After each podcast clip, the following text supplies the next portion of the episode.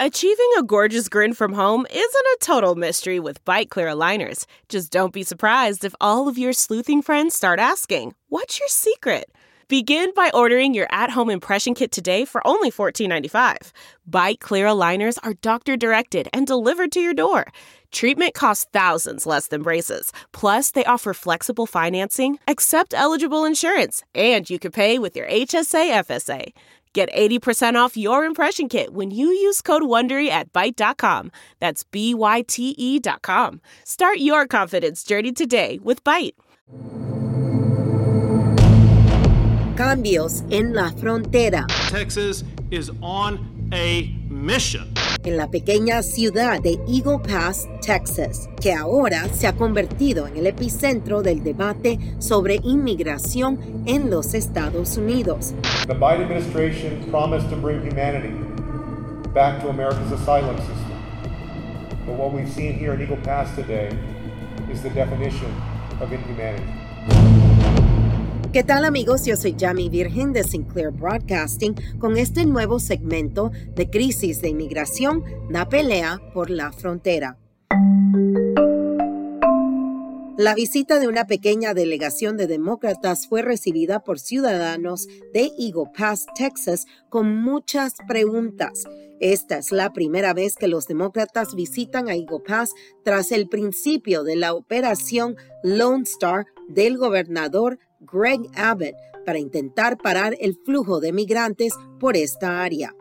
Entre los residentes, Jesse Fuentes, el dueño de Epis Canoe and Kayaks, quien ahora tiene una demanda contra el gobernador, ya que según él, su negocio ha sido afectado por las bullas en medio Río Grande, los alambres con púas y los vagones de tren que ahora no permiten que Fuentes use el parque para ingresar al Río Grande con sus viajes de kayak, un parque que le pertenece a la ciudad de Eagle Pass, pero que firmó un contrato con el gobernador para que lo pudieran usar. Mi nombre es Jesús Fuentes, mi compañía es Epis Canoe Kayak Team. La primera pregunta para la gente que va a escuchar esto, describa usted cómo es el Río Grande. Es una maravilla de la naturaleza. Este, por los últimos ocho años, este, yo andaba en ese río y he puesto mucha gente y ha enseñado clases este, de cómo usar las kayaks, las canoas. Y, este, es algo que es una pasión mía, porque mucha gente no tiene la oportunidad de, de salir a verlo del punto de vista del río. Cuando te subes en el río es algo que no puedes creer los, sonidos de la naturaleza, como corre el agua, como ves los pajaritos, los, patitos, los pescados, la gente en Piedras Negras jugando, corriendo, ah, pero te fijas para el lado izquierdo y es un desastre lo que ha causado este gobernador, es un desastre. Líneas y líneas de, alambrado, este, vagones de ferrocarril, ah, las boyas en el centro del río. Digo, ¿Quién es esta persona que viene aquí y pone estas barreras en nuestra área? Mm, no los tiene respeto. Él quiere, quiere hacer un punto con, su gente. Digo, pues sabes que, tú no conoces nuestra cultura, cómo vivimos aquí en esta comunidad, cómo somos amigos de gente de Piedras Negras y ellos son amigos de nosotros. Muchos todavía nomás pasan el río a comer o a visitar mi, abuelo lo hacía, mi papá lo hacía. Yo me encanta el río. Y desde chiquito hasta ahorita todavía me encanta. Y es, yo me gustaría llevar a cualquier persona para que, para que este, se dieran cuenta de cómo vivimos y cómo es nuestra cultura aquí. ¿Cómo ha cambiado el río para su negocio? Porque su negocio depende del agua, depende de ese río. Fíjate que no ha podido hacer nada porque cerraron el parque. Y ahí es por donde comenzaba todos mis tours, donde enseñaba todas mis clases.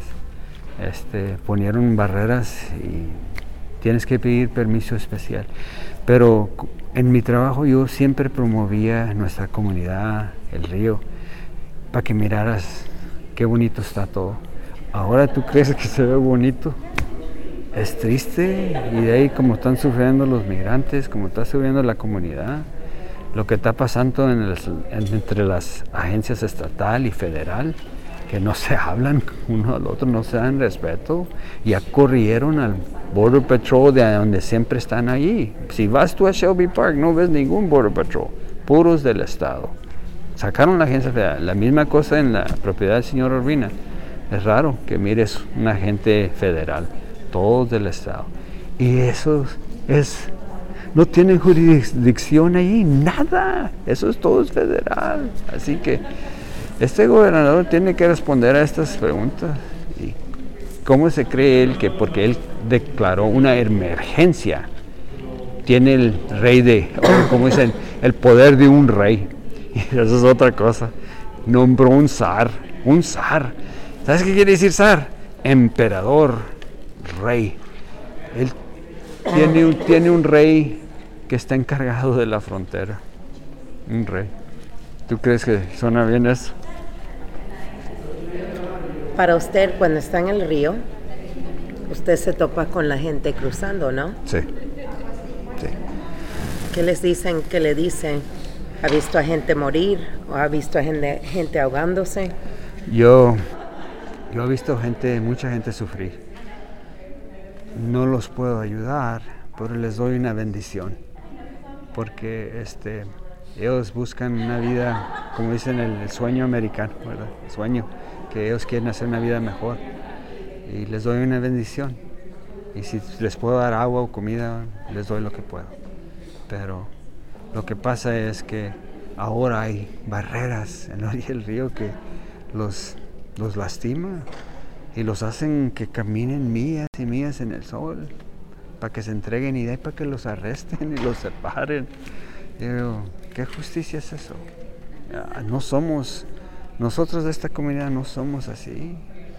¿Cómo puede venir alguien de afuera y impedir a alguien que pase a nuestra tierra? Y poniendo esas, esas barreras es triste, es triste. Lo que está pasando es, es feo y, yo sueño de lo que miro y, me duele mucho. Y pues de, la gente se debe dar cuenta de lo que está pasando en realidad es, es no es justo, es, es algo inhumano, no, es algo feo. Y, este, y si has ido ahí donde están las boyas, ahí ves que está todo bien feo. Y, y la gente sufre. ¿Y ha visto usted entonces, a la misma vez sacaron fotos de un hombre con arma la semana pasada?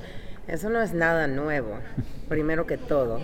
Eso todo el mundo lo ha visto antes. Eso no es nada nuevo. Pero ahora sacaron las imágenes que mira lo que tenía una metroescopeta, estaba metida en el río, cruzando gente. ¿Qué usted dice esas imágenes? En cualquier área vas a hallar un cierto por ciento de, de actividad que puede ser criminal. Aunque sea en la ciudad, aunque sea en una calle, aunque sea en un carro, pero de tantas ocasiones que ha habido aquí, encontraron una foto de alguien, una foto con alguien que traía una arma, una foto de los miles, de miles de situaciones que ha pasado aquí. Me hace a mí algo que es triste, que nomás con eso pueden salir. Y con las otras información que salen también, una mentira, mentira. Yo vivo aquí, yo, mi familia aquí los crié a todos, eh, mi papá también y su abuelo, mi abuelo también. A mí la historia ya está escrita aquí. Nosotros conocemos nuestra comunidad y conocemos el río. Y la gente que está allá afuera, pues ellos toman la palabra del gobernador todo lo que cuentan, que está pasando esto, que vienen esto y que están robando aquí, que... Y son puras mentiras. Este gobernador es un mentiroso. Y se lo diría en la cara, se lo diría, eres bien mentiroso, porque tú no vives aquí. Y tú no sabes cómo es nuestra cultura, nuestra comunidad, nuestra gente. Si no me vas a respetar a mí o mi comunidad, ¿por qué te debo respetar a ti? ¿Por qué? Mira lo que has hecho. Se está muriendo la gente en ese río por lo que tú has hecho, por lo que tú has puesto ahí. Y, todo lo que quieres decir es que tú estás controlando, que tú eres el único. No, digo, tú no tienes, ninguna persona está arriba de la ley. Ah, hasta nuestro gobernador. Él no puede hacer leyes que supieran arriba de las leyes federales.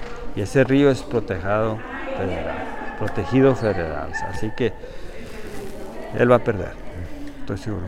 La última pregunta sería, hoy llegaron los congresistas. Correcto.